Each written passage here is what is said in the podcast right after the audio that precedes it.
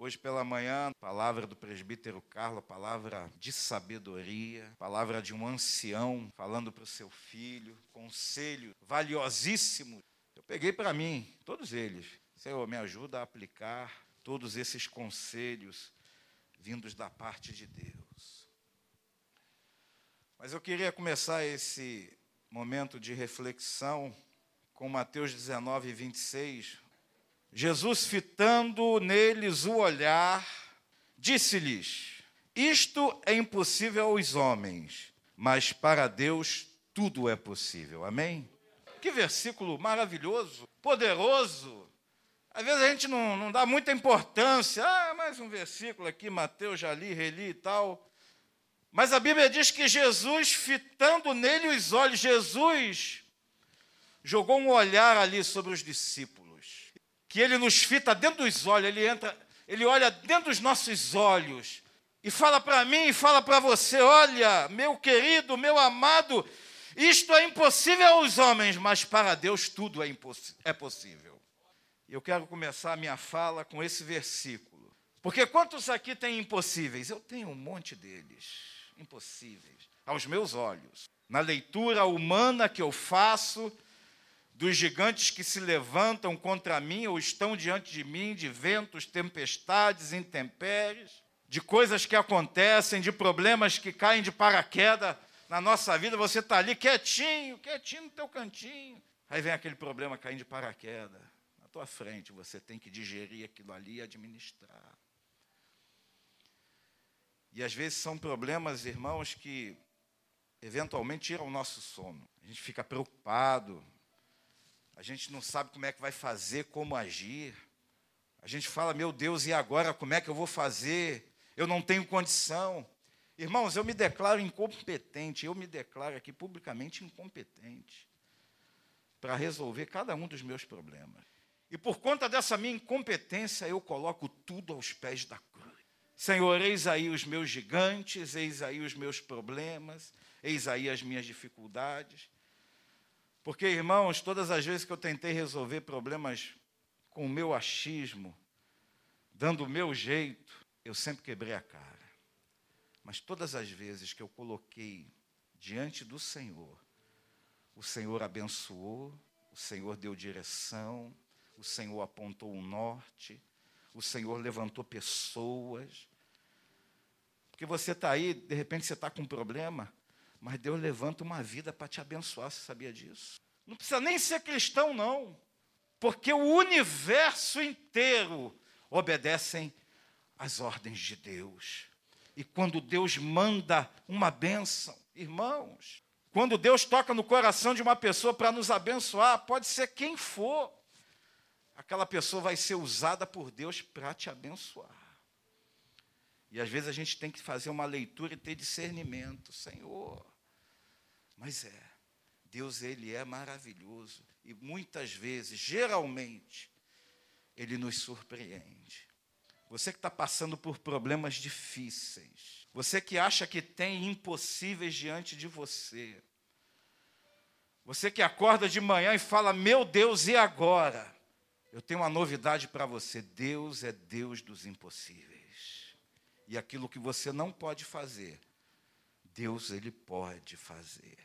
A Bíblia diz: santificai-vos, porque amanhã o Senhor fará maravilhas no meio de vós. Quem quer santificar a vida aí? Eu quero. Eu quero. Eu quero santificar. Mas não é só para ver maravilha, não. Eu quero santificar porque eu quero agradar a Deus. As maravilhas, os milagres, os prodígios virão automaticamente por causa dessa santificação.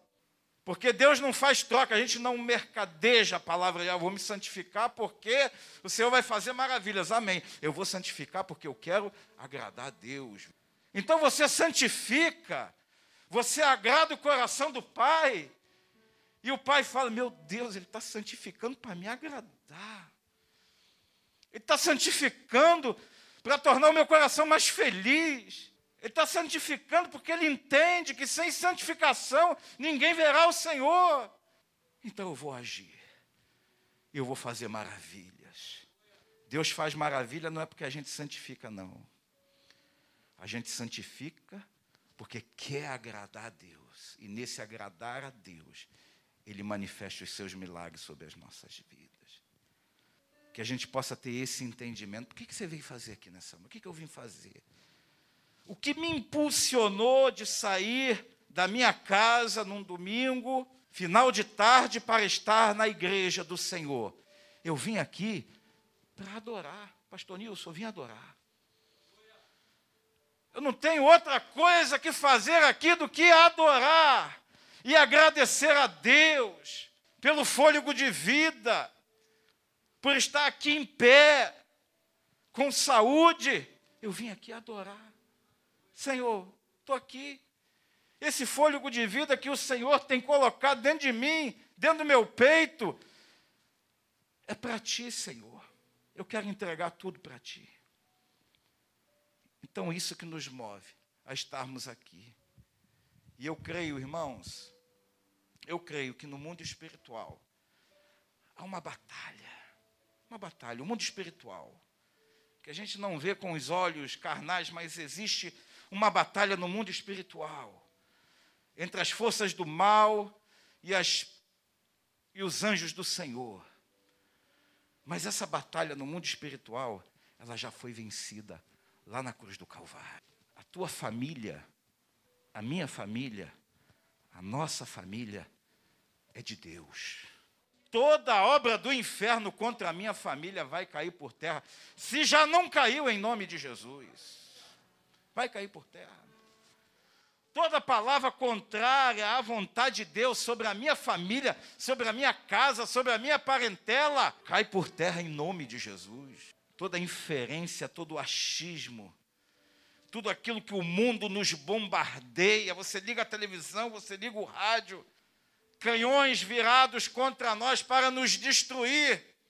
Mas como o pastor Nilson falou pela manhã, escudo da fé. O dardo inflamado vem e vai, não nos atinge. E ainda que nos atinja, em algum momento, o Senhor é poderoso para transformar a maldição em bênção. O inimigo nos encontrou, se por um caminho ele nos encontrou, por outros sete ele fugirá de nós. Ah, eu estou passando por isso e por aquilo outro e tal. Por outros sete caminhos, ó, ele vai sumir da tua vida e da minha vida também. Segundo Reis, capítulo 6, do versículo 1 ao versículo 7, um texto conhecido de todos, se não de todos, da grande maioria de quando Eliseu faz o machado do seu moço ali flutuar. Trazendo um breve contexto dessa história, aqui fala sobre a escola de profetas. Era tipo um seminário lá naquela época. E a gente não tinha a tecnologia que tem hoje, as facilidades de hoje. E ali o lugar que eles estavam reunidos para receber conselhos e ensinamentos do profeta Eliseu ficou pequeno. Eles precisavam alargar as tendas. Vamos tornar esse lugar maior porque o lugar aqui já é pequeno. E foram lá e tal, começaram a cortar árvore, não sei o quê, tal. E num dado momento, um dos moços ali, o machado saiu do cabo e caiu dentro de um rio. Não flutua, até onde eu sei, ferro não flutua. Versículo 1 do capítulo 6 de 2 Reis, Reis. Disseram os discípulos dos profetas a Eliseu: Eis que o lugar em que habitamos contigo é estreito demais para nós. Vamos, pois, até o Jordão, tomemos de lá, cada um de nós, uma viga, e construamos um lugar em que habitemos. Respondeu ele: Ide.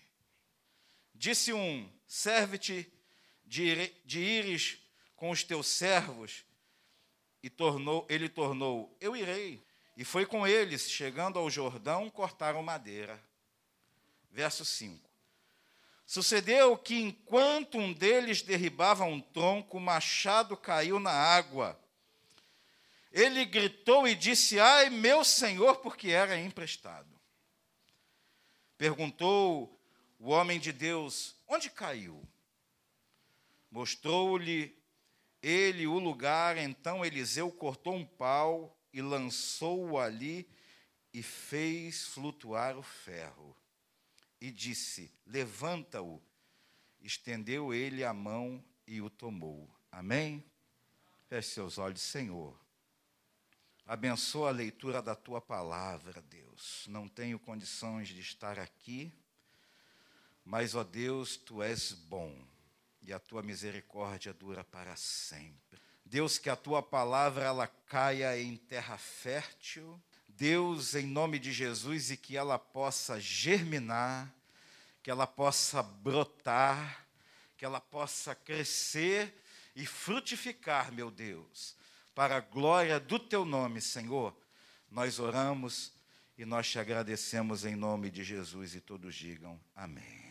Glória a Deus. Irmãos, os discípulos ali foram até o Rio Jordão preparar vigas para fazer um novo lugar onde eles se congregariam para estar ali recebendo conselhos, aprendendo do profeta, porque o lugar que eles estavam era um lugar pequeno. E ali eles permi pediram permissão ao profeta, e o profeta, não, vai, ide.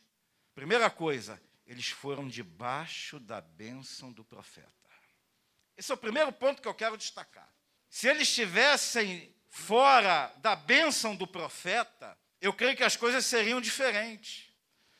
Mas como eles estavam debaixo da bênção do profeta, eles foram abençoados. Às vezes nós temos projetos, nós temos sonhos, nós temos desejos, que eventualmente estão fora da bênção de Deus sobre a nossa vida, porque são coisas que nós queremos fazer, nós desejamos fazer, o nosso coração deseja. E como eu tenho desejos, irmãos, tenho tantos desejos, tenho tantas vontades, tantos projetos, tantos sonhos, tenho muitos. Mas às vezes, irmãos, a gente vai no afã de fazer aquilo ali, não pede conselho a Deus, não pede autorização, não pede a bênção dele.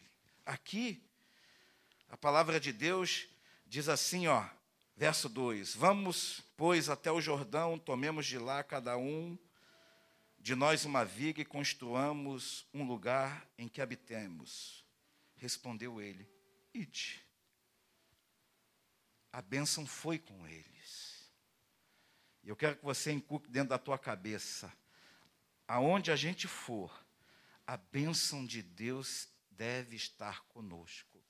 Nós devemos estar debaixo da bênção de Deus. É por isso que, às vezes, quando os membros saem daqui, vão para outra congregação, viajam, tem uma carta de transferência, maravilha. Eles vêm aqui, fazem uma despedida, né, pastor Nilson? E nós os abençoamos em nome de Jesus. Vão, vão em paz.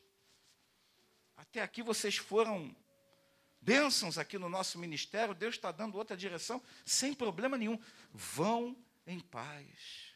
Deus os abençoe. E aqui diz assim, ó, verso 3.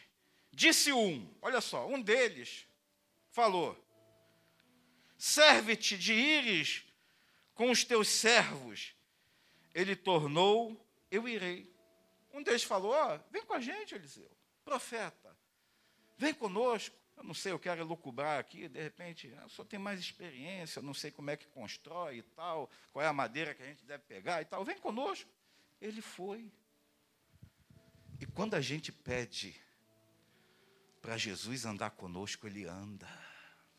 Esse é o segundo ponto que eu quero chamar a atenção rapidinho eles chamaram o profeta para estar presente com eles ali naquela obra.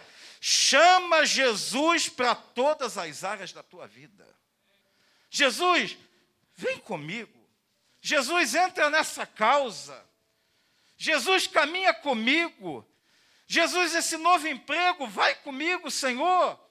Jesus, a minha família, chama Jesus chama ele para a tua realidade, para o teu dia a dia, para fazer a coisa mais banal que for, mas chama Jesus, porque ele irá.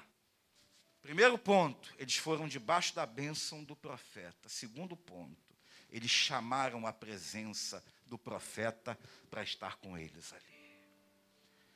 E a gente vai ver que essa bênção do profeta e essa presença dele ali vai fazer toda a diferença do contexto que nós vamos acabar de ler aqui. E foi com eles, chegando, chegados ao Jordão, cortaram madeira. Começaram a obra. Verso 5: Sucedeu que enquanto um deles derribava um tronco, ele estava fazendo a obra, irmãos. Só que no meio da obra, irmãos, nós, vamos trazer para o nosso dia, vamos fazer uma analogia. Vamos trazer para a nossa vida. No meio da caminhada, irmãos, tem pedras. No meio da caminhada, o inimigo se levanta. No meio da caminhada, nós temos obstáculos. No meio da caminhada, começam ventos fortes contra nós. Ou você acha que a vida do cristão é um mar de rosas? A vida do cristão é uma batalha constante, diária. O inimigo se levanta contra nós diariamente. E ali, no meio da obra, eles fazendo a obra, fazendo a vontade de Deus, do profeta, um deles, cortando um pedaço de pau, o machado caiu na água e ele deu um berro: Ai meu Deus! Ai meu Senhor! Porque era emprestado. Vamos trazer isso para a nossa vida? Quantos aqui têm dons e talentos? Eu tenho alguns. Só que esses dons e talentos são dados por Deus, são emprestados por Deus para a minha pessoa, para que eu possa abençoar outras pessoas. Para que eu possa exercer esses dons e talentos dentro da casa do Senhor. Irmãos, quem me conheceu na mocidade, minha esposa me conhece há muito tempo, saberia que eu não teria a mínima condição de estar aqui pregando, por causa do meu temperamento causa da minha formação. Sou tímido, introvertido, introspectivo. Mas, irmãos, Deus não olha para nós as nossas limitações. Ele não olha isso. Ele olha as nossas possibilidades. Muito bem. Ele é tímido, introvertido, introspectivo, seja lá o Ivo que for. Mas eu vou usar ele a si mesmo, basta que ele queira. E eu dispus a minha vida cheia de defeitos, cheia de defeitos, mas eu dispus a minha vida e coloquei ela à disposição do Senhor. Senhor, eis-me aqui. Sou tudo isso aí que não presta, mas eis-me aqui. E o Senhor pega isso, transforma e faz algo novo, algo proveitoso para o reino dele. São esses dons e talentos que você tem dentro de você. Você tem algum dom e algum talento dentro de você. E esse dom e talento é emprestado por Deus para que você glorifique o nome dEle. Para que o nome dEle seja glorificado, exaltado. Não é para você se inchar espiritualmente, não.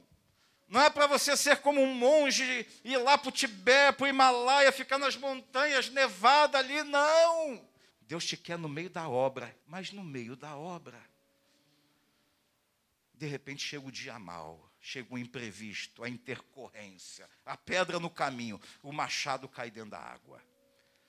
E ali você pode ter um problema conjugal, você pode ter um problema no trabalho, um problema interpessoal, um problema social, não sei, você pode ter algum tipo de problema.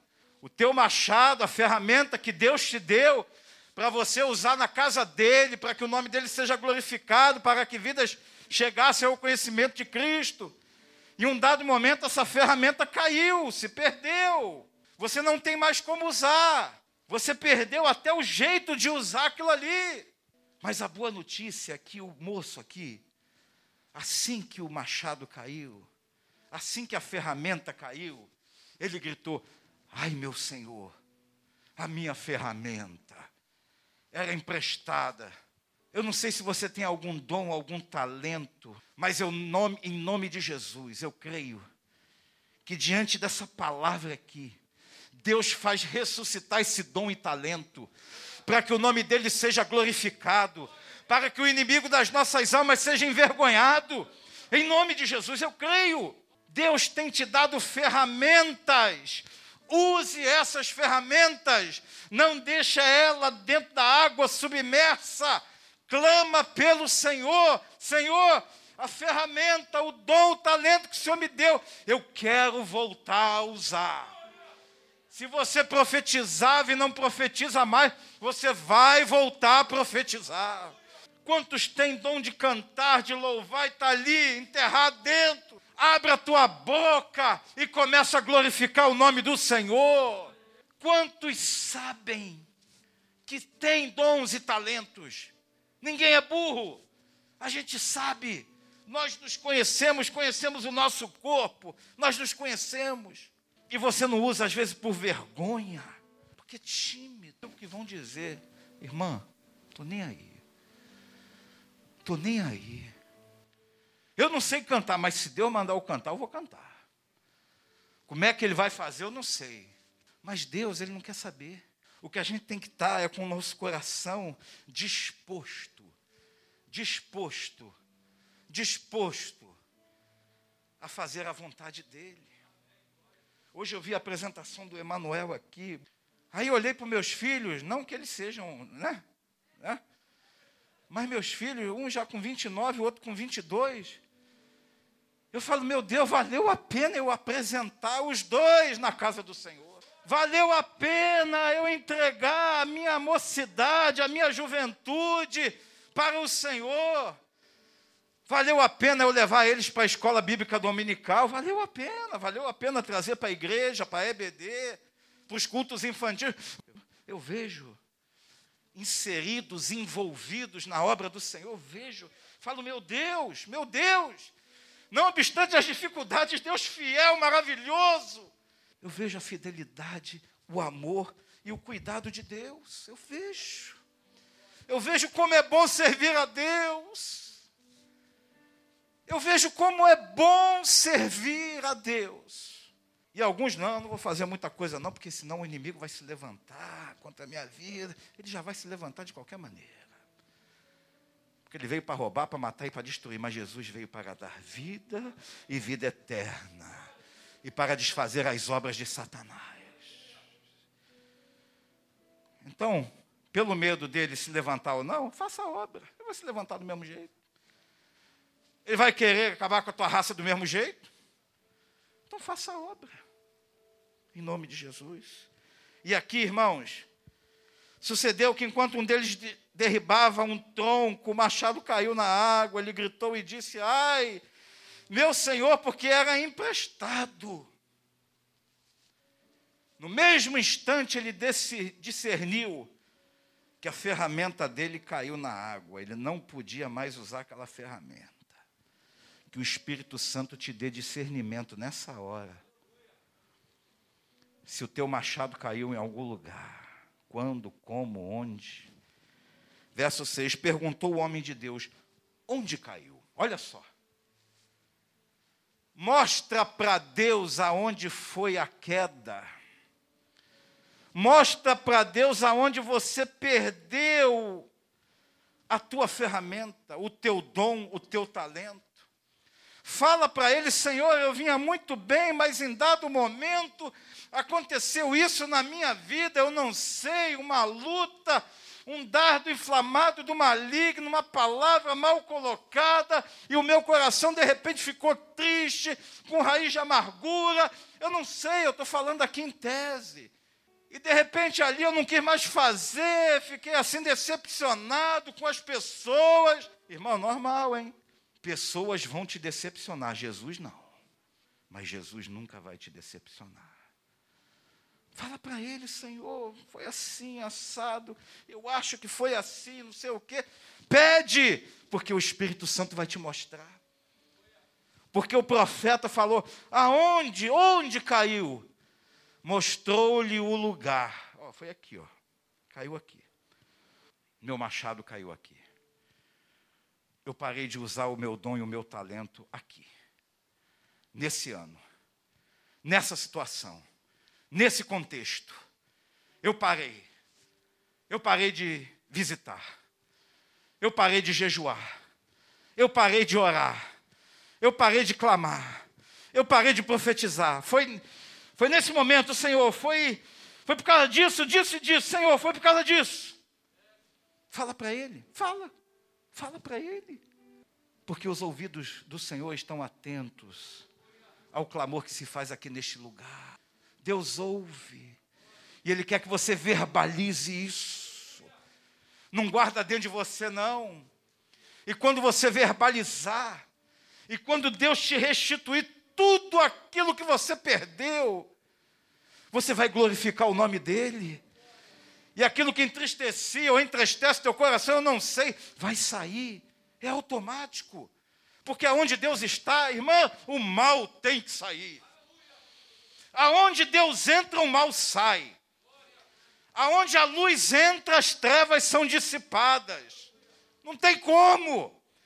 Aonde Jesus entra, os demônios batem em retirada. Fala para ele, mostra para ele, Senhor, foi desse jeito, não tem um jargão, é desse jeito, foi desse jeito que aconteceu. Foi desse jeito. Aí eu estou aí assim, largado, com pena de mim, achando que eu sou o mais sofredor dos cristãos, porque eu fui injustiçado, eu fui isso, eu fui aquilo outro. A Bíblia diz que a nossa justiça, comparada com a justiça de Deus, é comparada a um pano de chão, a um trapo de imundícia. Você não tem como se justificar diante de Deus por tão grande salvação que o Senhor fez lá na cruz do Calvário. E olha que interessante. Então Eliseu cortou um pau e lançou ali e fez flutuar o ferro. Caramba! Que coisa mais sem noção, sem nexo. Pela física, pela ciência, sei lá. Uma coisa sem noção. Ué, o ferro caiu dentro do rio, devia ser um rio, o Rio Jordão, né? um rio. Né? Interessante. Aí o profeta corta um pedaço de pau e joga ali e faz o ferro flutuar. É isso mesmo que eu estou lendo? É isso mesmo. Irmãos, quando Deus quer fazer, Ele faz sobrenatural. Sabe por quê? Para provar que não foi pela nossa força, mas foi pelo poder de Deus. E Eliseu já tinha, acho que, experiência nisso. Eu acho que ele já tinha experiência. Porque lá no capítulo 2, aqui de 2 Reis, lá tinha uma fonte de água que estava detonada, ninguém podia beber. Ele curou aquela fonte de água com um prato novo e um bocado de sal. Ué, uma fonte de água fica boa, potável, com um prato novo e um bocado de sal. Vai entender, não dá para entender. Mas o milagre aconteceu. Milagre não se explica, milagre se vive. Não é verdade? Milagre se vive. No capítulo 4, tem até o texto Morte na Panela. Foram fazer um cozinhado lá, estavam com fome, pegaram algumas ervas e tal. Aí gritaram: tem veneno aqui, morte na panela. Ele pegou um punhado de farinha, jogou dentro daquela bacia ali e tal. E a comida ficou boa. Ué, a farinha que tirou o veneno? Não sei. Dá para explicar? Não dá. Não espere e fique esperando explicações matemáticas, explicações lógicas de Deus. Não! Porque os nossos pensamentos não são os pensamentos de Deus. Os nossos caminhos não são os caminhos de Deus. Está lá Isaías capítulo 55. O agir de Deus, ele é muito maior do que a nossa mente pequenina, obtusa, tacanha. Você vai querer entender Deus e não vai entender, porque Ele é o autor e consumador, Ele é o criador de todas as coisas. Ele é Deus, dono do universo. Coloca diante de Deus o teu dom e o teu talento, em nome de Jesus. Aleluia.